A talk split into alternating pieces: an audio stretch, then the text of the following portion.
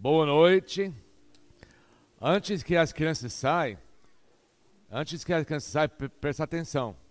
Eu tenho, para vocês que foram no retiro, eu tenho duas palavras. Olha a bomba. Só isso. Nem vou explicar porque. Vamos abrir nossas Bíblias para Hebreus capítulo 12. Hebreus capítulo 12, por favor. Estamos terminando a mensagem que agora é terceira, terceiro domingo, sobre esse assunto, sobre essa ideia que o autor desse livro para os hebreus tinha um grande medo que esses irmãos, irmãs em Cristo, sendo judeus, mas também aceitaram Cristo como o Salvador deles, fazem parte da igreja nas cidades onde eles moravam, servindo a Deus fielmente nas suas igrejas, como foi o tema principal do nosso retiro agora, como eu posso servir melhor, quem eu sou no corpo, quer dizer, no corpo de Cristo, a igreja local, quem eu sou, onde eu me encaixo e esses membros dessa igreja, com quem está recebendo essa carta, dois anos atrás, muitos deles, por várias razões, decidiram ou estavam decidindo a não seguir mais exclusivamente a fé em Cristo. Eles estavam com a ideia que Jesus é bom, Jesus é importante, mas ele não é somente não é ele, pode ser outras coisas misturadas. Pode voltar para uma religião antiga que era deles do Antigo Testamento, onde eles fizeram sacrifícios, onde eles praticaram vários uh, rituais, vários cerimônios assim para abençoar ou adorar Deus, que foi falado. Mas todas essas coisas do Antigo Testamento, da maneira de, de fazer os cultos, apontaram para a realidade em Cristo. Até a Bíblia chama tudo que foi feito no Antigo Testamento como uma sombra daquilo que ia chegar aparecer, que é a realidade em Cristo. Todos os sacrifícios, todos os festivais, todos os dias santos, todos neles eram importantes somente porque demonstrava como Jesus seria, como seria o ministério de Cristo. E quando Jesus cumpriu o seu ministério, não era mais necessidade de praticar nessas coisas que só mostrava a vida de Cristo. Agora nós podemos lembrar da vida de Cristo. Nós podemos estudar e nós podemos adorar Jesus através da obra dele. Não precisa olhar para o futuro, a chegada de uma outra Messias. Mas esses hebreus estavam com a ideia que seria certo para voltar e participar nas outras coisas. E esse autor, seja o apóstolo Paulo ou outro uh, pessoa, foi inspirado por Deus para escrever essa carta para dizer para eles: se vocês não continuar exclusivamente adorando, obedecendo, louvando Jesus Cristo, e você escolhe qualquer outro caminho, vocês não podem ter mais garantia da sua vida eterna, porque não há salvação em nenhuma outra outro nome, só Jesus que salva. Se você vai virar suas costas, vai negar Jesus e praticar outras coisas, você não não há mais sacrifício por seu pecado, porque Jesus já morreu. Não vai morrer de novo. Não tem outra pessoa que vai morrer. Não vai os, os, as mortes, os sacrifícios dos animais que vão curar de você do seu pecado. Não acontece mais, só Jesus que salva. Nós começamos esse estudo em capítulo 11, falando sobre os heróis da fé. Esse autor está lembrando a eles, não esquece que nós temos que viver pela fé. Até vocês não entendem 100%, porque é só Jesus, temos que viver pela fé como os outros, Abraão, Noé, Moisés e outros viveram e conquistaram o medo, conquistaram o inimigo através da sua fé.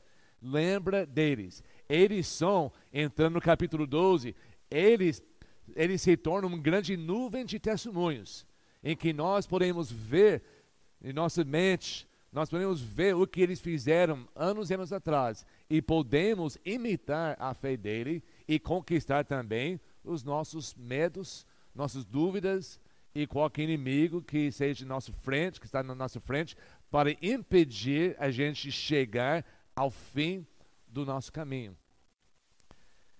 Ele nós falamos sobre essa corrida cristã, nós falamos sobre a disciplina de Deus, quando nós, como eles, começaram a desviar do caminho, Deus vai nos castigar pelo amor dele, para nos reconhecer, para ligar a lâmpada dentro da cabeça que, será que eu estou no caminho certo?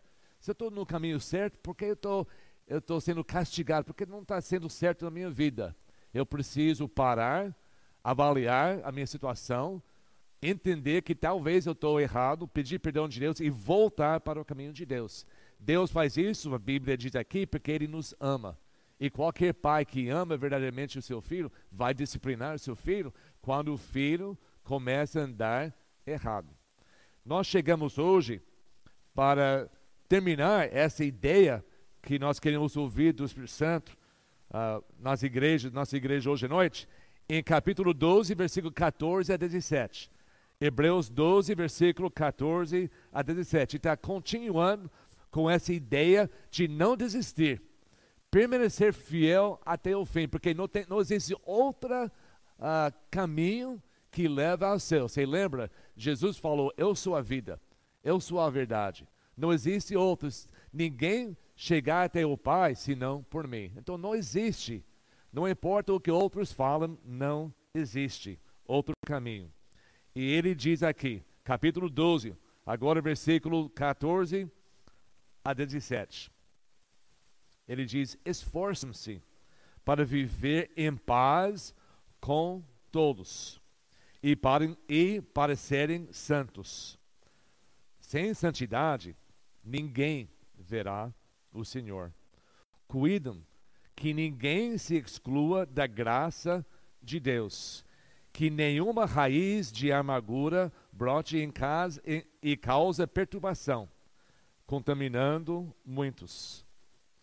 Que haja, que não haja nenhum imoral ou profano como Isaú, que por uma única refeição vendeu os seus direitos de herança como filho mais velho.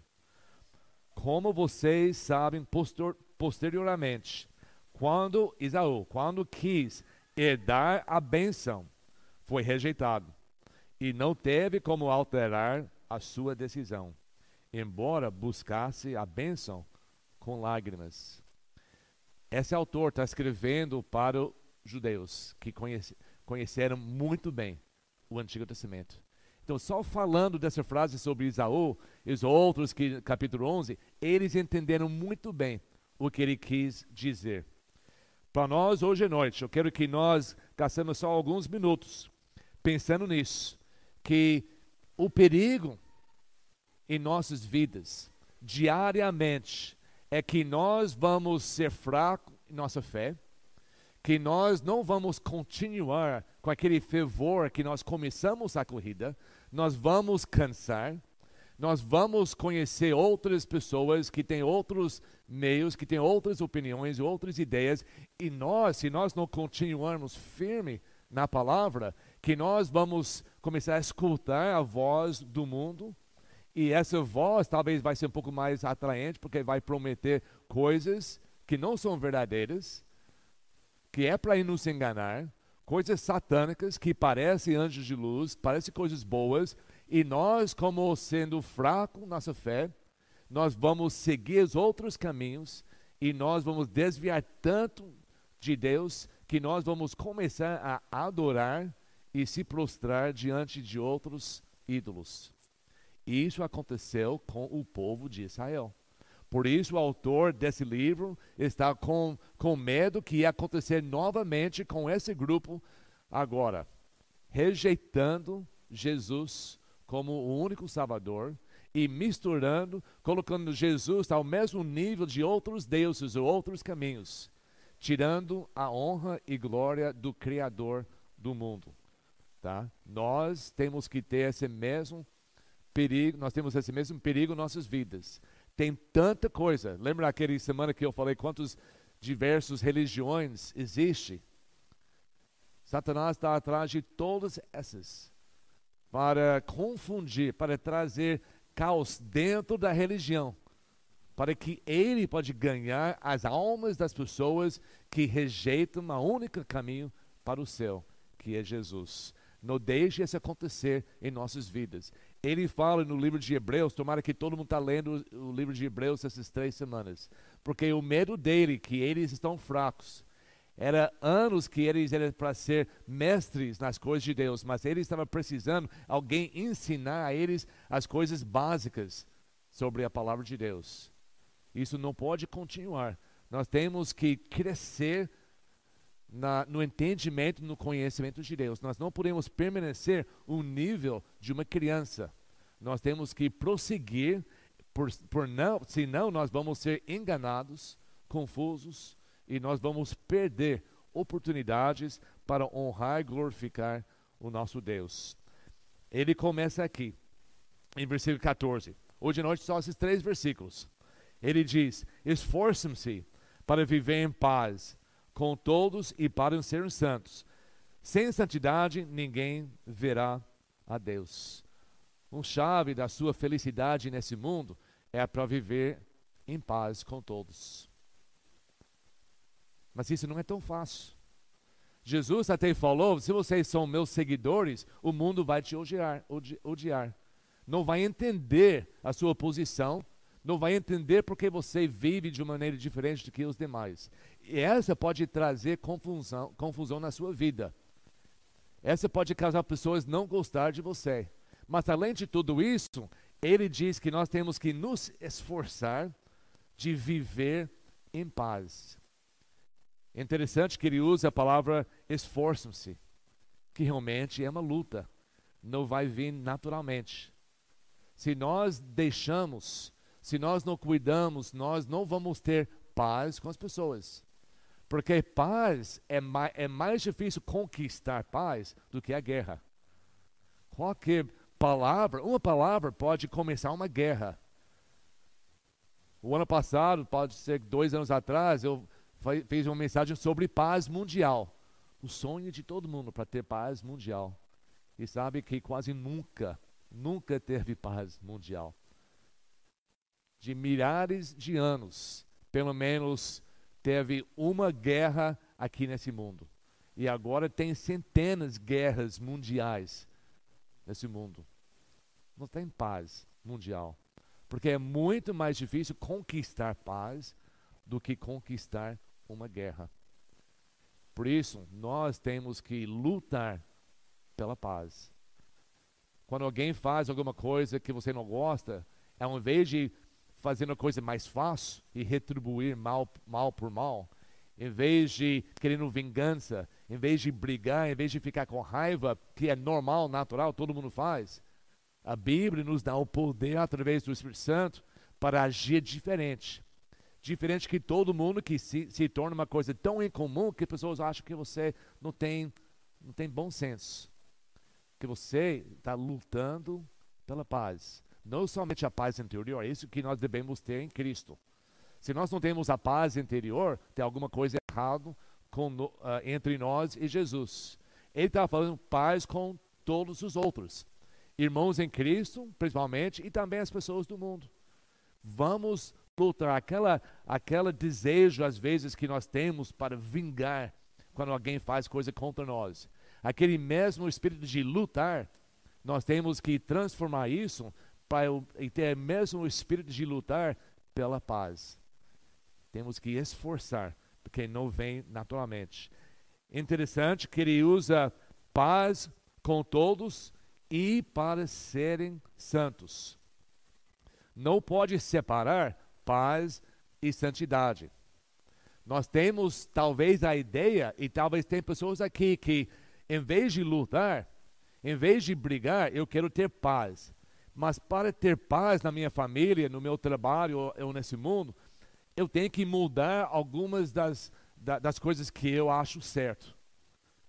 A pessoa está querendo que eu faça, um amigo meu, vamos dizer, está querendo que eu faça coisas erradas ou imorais ou sai e não vai mais na igreja para e ele vai brigar comigo se eu não faço essas coisas. Pode ser meu marido, a minha esposa, vai brigar comigo se eu não faço as coisas erradas que faz. Então, para ter paz, eu vou concordar e eu vou praticar até coisas erradas. Isso não é aceitável. A Bíblia diz que nós temos buscar, esforçar ter paz com todos e para serem santos. Não pode justificar vivendo em paz e fazendo coisas imorais, coisas erradas. É possível ter paz e santidade, mas vai ter que se esforçar fazer isso. Se você tem que decidir entre paz e santidade, escolha santidade. Porque santidade tem a ver com Deus. Paz é com os outros homens. Se eles querem lutar contra nós, se eles querem falar mal contra nós, nós vamos fazer tudo possível para ter paz. Mas no fim, no fim, é só o ser humano. A única coisa que o ser humano pode fazer contra você é matar, se a guerra é tão horrível, essa vida física. Mas sem santidade, ninguém verá o Senhor. Ninguém vai passar a eternidade com Jesus. Jesus até falou: não precisa ter medo das pessoas desse mundo. O pior que eles podem fazer para você é tirar sua vida. Você deve ter temor de Deus.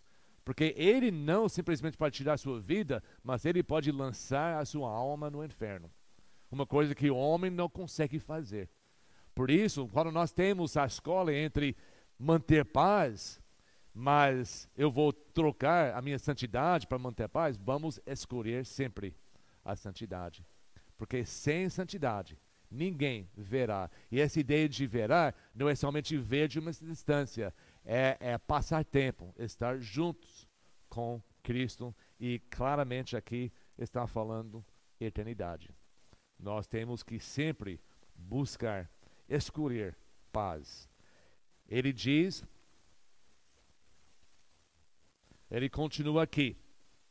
Ah, tem outros versículos que eu quero ler. Desde o começo, desde o começo, de Gênesis até Apocalipse, a vida santa é sempre um requerimento para a vida eterna. A pessoa não vai entrar na vida eterna sem viver uma vida santa aqui.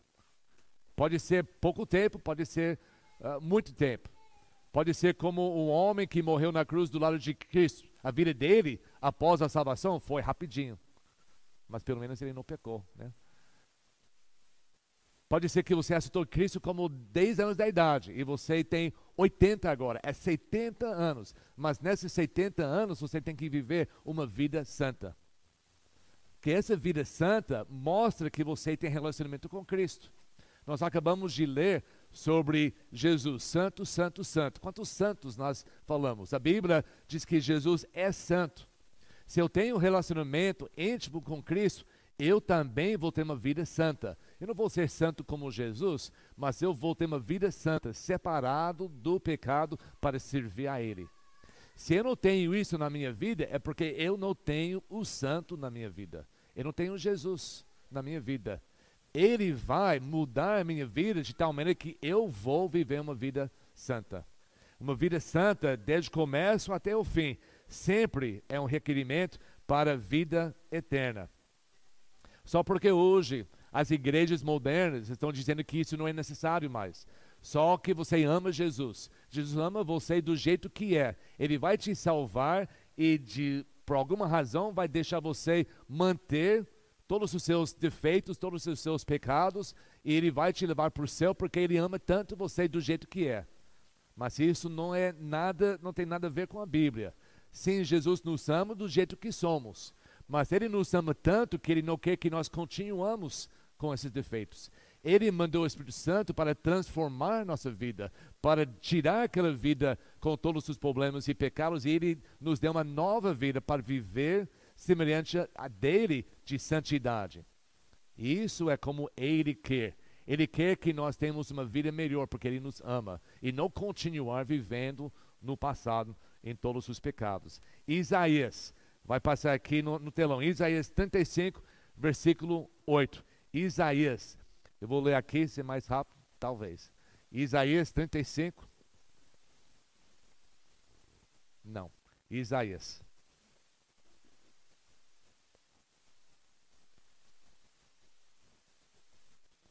Chegou?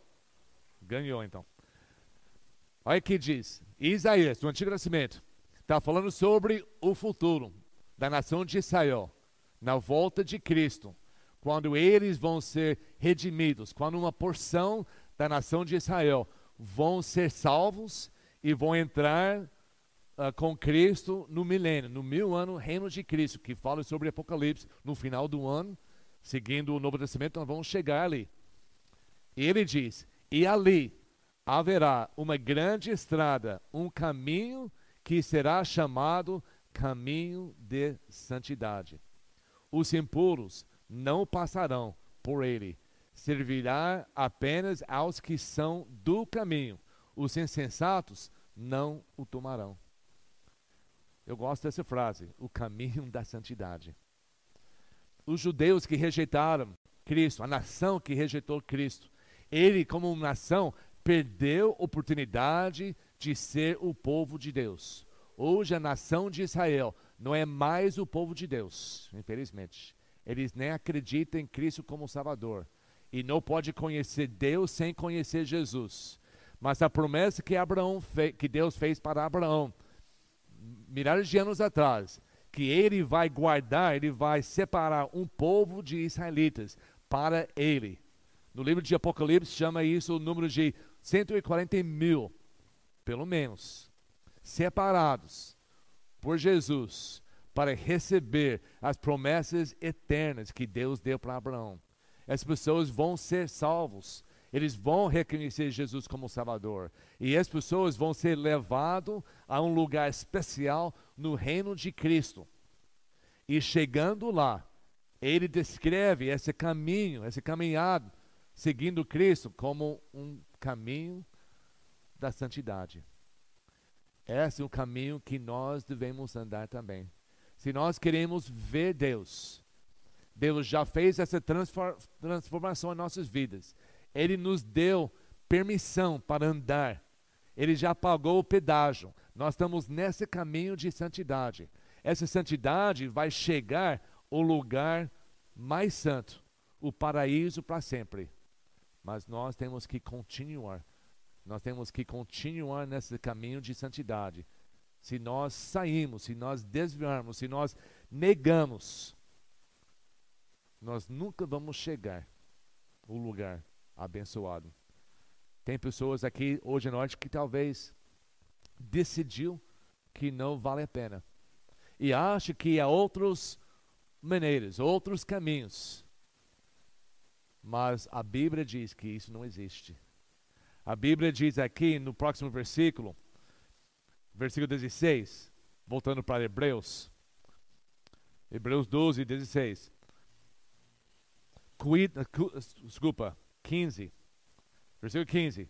Cuidam que ninguém se exclua da graça de Deus, que nenhuma raiz de amargura brote e cause perturbação contaminando muitos. Toma cuidado. Não seja convencido através de alguém que vai te tentar convencer, como aconteceu nessa época da Bíblia, que não é tão importante você viver uma vida santa, não é tão importante que você acredite somente em Jesus, não é tão importante que você permaneça fiel até o fim. Não é tão importante que você use seus talentos e, e os dons para servir a Ele na sua igreja. Porque existem outros alternativos. Não deixe isso acontecer. Se cuidar, porque existem muitos. Hoje em dia existe muito mais pessoas ao nosso redor querendo nos virar do caminho de Deus. Ele diz: não, se cuidem porque vai brotar, ele está entre si, entre das suas igrejas, vai crescer um raiz de amargura, um raiz que vai, que outra palavra aqui é venenosa, um raiz que parece uma coisa boa e você começa de, de uh, pegar, talvez comer e você fica doente e essa doença passa para todo mundo. É essa ideia aqui, que só precisa uma pessoa se levantar e começa a uh, espalhar essas falsas ideias e um pega, outro pega, outro pega, e de repente a, a igreja está perdendo muitas pessoas. E isso aconteceu aqui com os hebreus. Toma cuidado isso, que essa pessoa não causa perturbação. Sabe que uma coisa que eu vi essa semana, ouvi, e não era ninguém daqui, que num lugar como Retiro, onde nós ouvimos coisas boas, mas sempre tem pessoas que, em vez de ouvir mil coisas boas, ele vai procurar uma coisa que ele acha errado. E essa ideia começa a perturbar os outros. E logo, logo, todo mundo acha que tem problemas. Quando não há problema, quer dizer, sempre tem problemas. Mas tem as coisas muito melhores do que isso. E vamos focalizar, vamos focar nessas coisas. Não deixa uma coisa brotar entre nós que vai perturbar e vai causar muitos a desviar do caminho. Ele continua. Agora ele muda o assunto um pouco, mas a mesma ideia. Não desvia, fica fiel. Você tem uma grande coisa. Nós não podemos imaginar quanto nós temos quando nós temos Jesus. Não existe outra pessoa, outra coisa nesse mundo melhor, maior, mais precioso do que Jesus Cristo e nós já temos. Se nós não recebemos Ele ainda como nosso Salvador, nós temos acesso a Ele. Esses hebreus, talvez alguns não chegaram a ter essa comunhão com Cristo, mas ele estava sendo prego entre deles, estava sendo pregado a palavra de Cristo. Nós temos essa oportunidade, hoje em dia, aqui no Brasil, de uh, boa vontade, de ouvir e aceitar Cristo como nosso, nosso Salvador. Não deixe essa oportunidade passar ele diz: não seja, versículo 16, que, que não haja nenhum imoral ou profano. A palavra profano é simplesmente a pessoa que, que tem uma coisa muito valiosa e ele acha comum, ele não presta atenção, ele, ele não dá o valor necessário para aquilo que tem. Então ele diz: não de, que não haja nenhum imoral ou profano como Isaú, que por uma única refeição vendeu os seus direitos de herança como o filho mais velho. Todos nós sabemos a história. Isaú e Jacó, gêmeos. Isaú nasceu minutos antes de Jacó. Ele nasceu primeiro. Pela lei de Moisés, ele tinha o direito da, da, da, da bênção do pai e também da duas vezes da herança. Seu pai tinha coisas que ia dividir entre todas as suas crianças o primogênito, segundo a lei de Deus, tinha direito de duas vezes mais que todo mundo. Também vivia agora antes da lei, antes dos sacerdotes. E essa pai da família, o, o primeiro que nasceu, ele tinha o direito dado por seu pai para ele ser o patriarca da família. E na época antes de Moisés e antes de Arão, o primeiro sacerdote, o patriarca da nação de Israel não era somente aquele paisão que tomava conta de todos na família, ele também era o sacerdote entre a sua família e Deus. Ele era homem, ele tinha uma posição, um papel muito importante e muito abençoado por Deus. Ele também teve um privilégio, antes de morrer, para passar bênçãos para os seus filhos. Nós vemos que Isaú tinha tudo isso na mão. Ele nasceu primeiro ele ia receber essas grandes coisas. Mas aquele dia que ele estava lá caçando, ele chegou em casa com fome. E o Jacó estava lá preparando uma comida. E ele, ele falou: Mas eu estou morrendo de fome. E faz uma coisa para mim. E Jacó falou: O quê? Então me vende. Vende esse direito seu para sua herança. E Isaú, que tinha o privilégio de ter essa grande herança. Ele falou assim: Ah, essa herança para mim, se eu morrer de fome, não vai ser nada para mim. Então ele vendeu, como se não fosse nada importante. E esse problema acontece hoje. Temos crianças que são criados dentro das igrejas. Eu gritei muito essa semana. Eles conhecem a verdade, eles vê a transformação, talvez nos seus próprios pais, dos membros da igreja, eles conhecem bem todas essas coisas e chegam a uma certa idade e decidem a jogar tudo fora. Ah, eu, eu não preciso isso, não é tão importante. Isso seria uma pessoa profana que não vê ou não aceita ou não reconhece como é valioso o que Jesus fez para nós. Nós temos que tom tomar cuidado que nós não nos tornamos dessa pessoa profana. profana. Isaú era assim, ele vendeu tudo. Ele vendeu tudo e essa foi legítimo. O Jacó não fez nada para enganar ele, esse foi legítimo. Ele deu uma, uma refeição, uma refeição simples. E ele trocou todas as coisas boas que ele ia receber. E antes que o pai, Isaac, morreu, já estava velho, não podia ver quase nada. Estava no momento de entrar no quarto dele e receber as bênçãos. Porque tinha a herança e também tinha as bênçãos. E o pai podia fazer a bênção em qualquer criança. Normalmente sempre foi feito para o primogênito. Nesse momento, Jacó, através da mãe dele, falou: Seu pai está morrendo, você entra lá antes de Isaú, para não somente receber a herança, e tudo que isso é sacerdote, patriarca, também recebe a bênção, a bênção do pai. Mas o Jacó falou o quê? Mas eu sou pessoa, não tenho uh, tanto cabelo, não sou uma pessoa como Isaú, nem tem avó, tá? E ela fez aquela coisinha, colocou uh, cab cabelo, que fala, né? Pelo do animal. Chegou lá, falou, o pai falou, mas você tem, ele falou quem é? Isaú, seu primogênito. Ah, mas você tem a voz do, do Jacó. Chega aqui, ele tocou o braço, ah, tem voz Jacó, mas parece que Isaú. Foi uma conversa rápida e falou, eu vou te abençoar. E deu uma bênção para ele.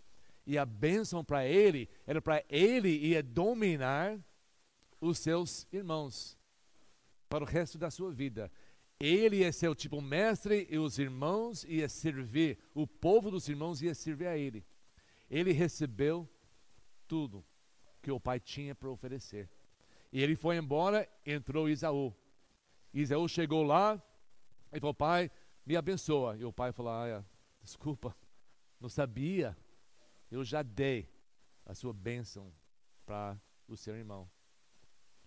E ele começou a chorar. Aqui diz, versículo 17: Como vocês sabem, posteriormente, quando quis, quando Isaú quis receber, ou, quando quis herdar a bênção, não a herança, que ele já vendeu isso, mas ele quis pelo menos a bênção para ele ser alguém na vida. Foi rejeitado e não teve como alterar a sua decisão.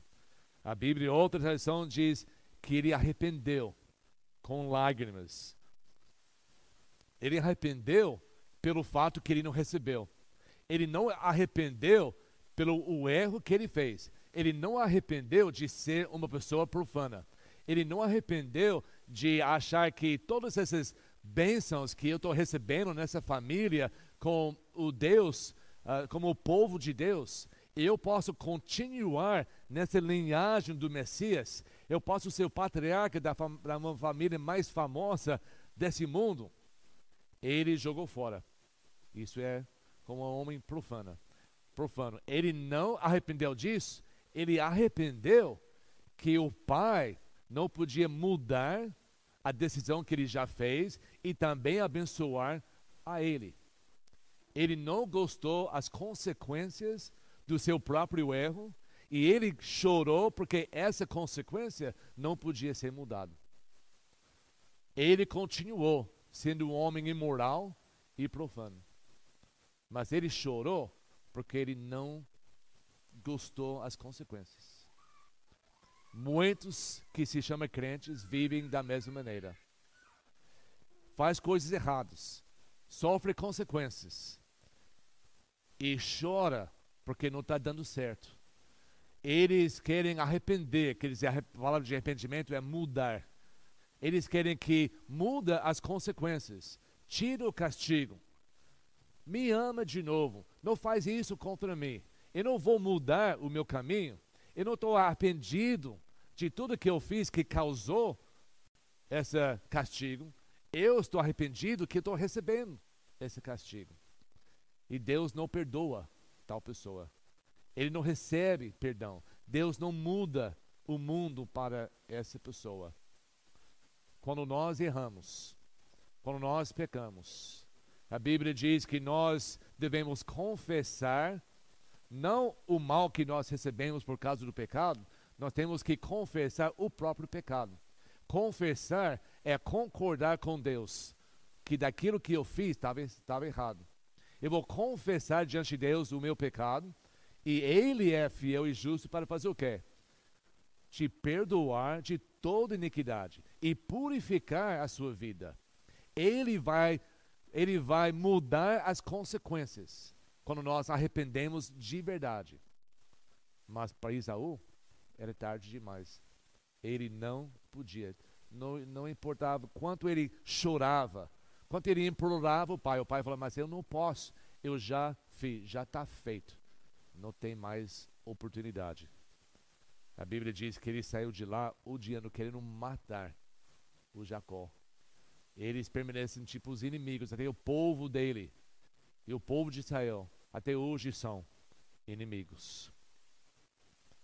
Eu não sou profeta, mas posso profetizar que cada pessoa que não leva a séria as coisas de Deus, que pisa em cima do sangue precioso de Cristo, que acha que não vale a pena continuar ou receber Jesus como o único Salvador.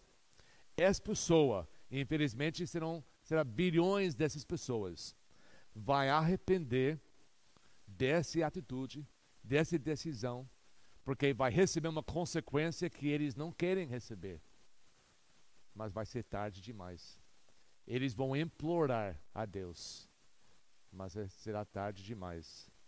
Lucas capítulo 16. Jesus conta uma história sobre isso. Lucas 16, versículo 19. A maioria de nós já conhecemos bem.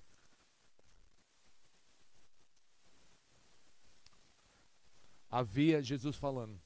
Havia um homem rico.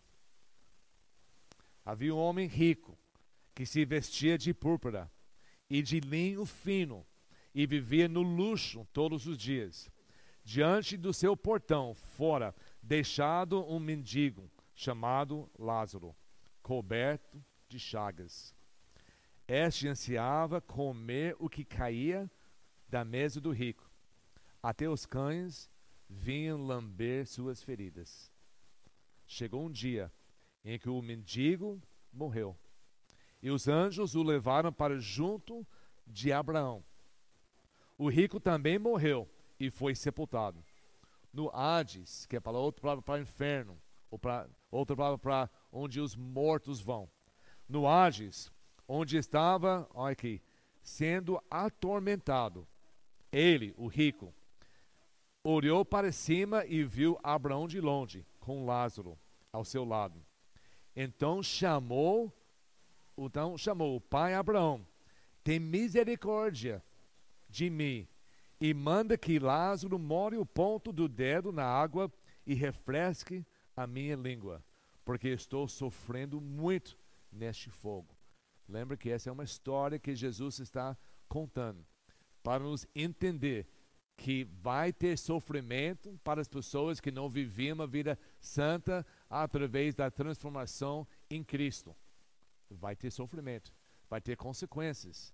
Vai ter consequências pessoas que ouviram durante a sua vida como esse homem rico, decidiram que a vida dele era mais importante do que a vida de Cristo, decidiram que a sua riqueza era mais valiosa do que a vida eterna e ele, como uma pessoa profana, ele rejeitou o que era mais valioso desse universo e ele escolheu um outro caminho.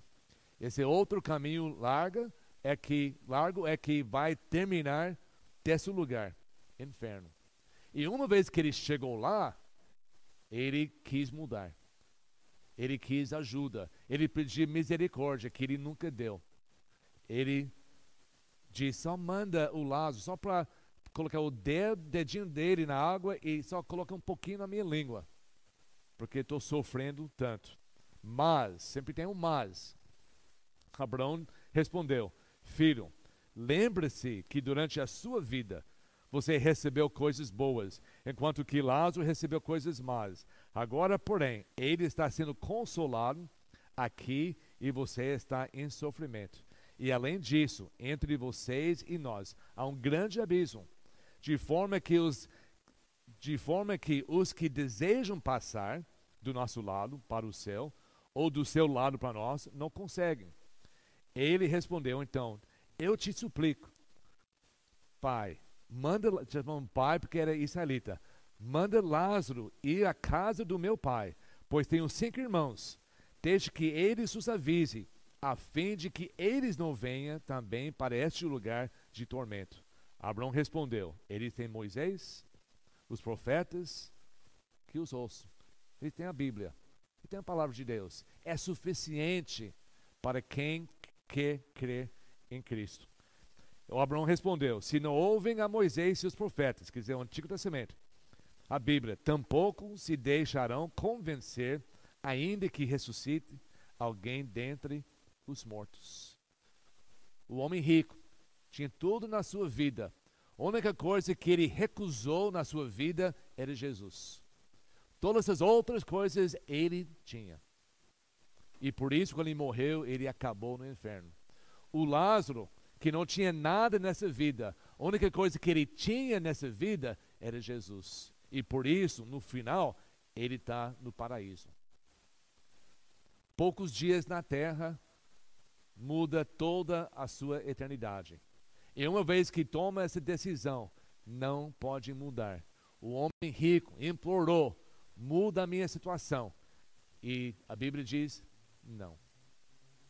Com certeza, tomara que ninguém aqui ouvindo, mas bilhões de pessoas que acharam não é importante de não somente aceitar, mas viver essa vida cristã se sacrificando como sacrifício vivo, como diz em Romanos capítulo 12, para optar para outros prazeres nesse mundo, que vai levar você à felicidade, prometendo muita coisa absurda, mas é tudo contra a palavra de Deus. Essas pessoas um dia vão implorar para mudar a sua situação. Agora eu quero a bênção do Pai. Ele diz: Não posso. É tarde demais. Você já tomou a sua decisão. Selou agora a sua eternidade e não volta mais. Esse é um perigo que nós enfrentamos. Por isso, nós devemos manter-nos nesse caminho para mostrar que eu tenho Jesus na minha vida e nada nesse mundo vai me tirar desse caminho.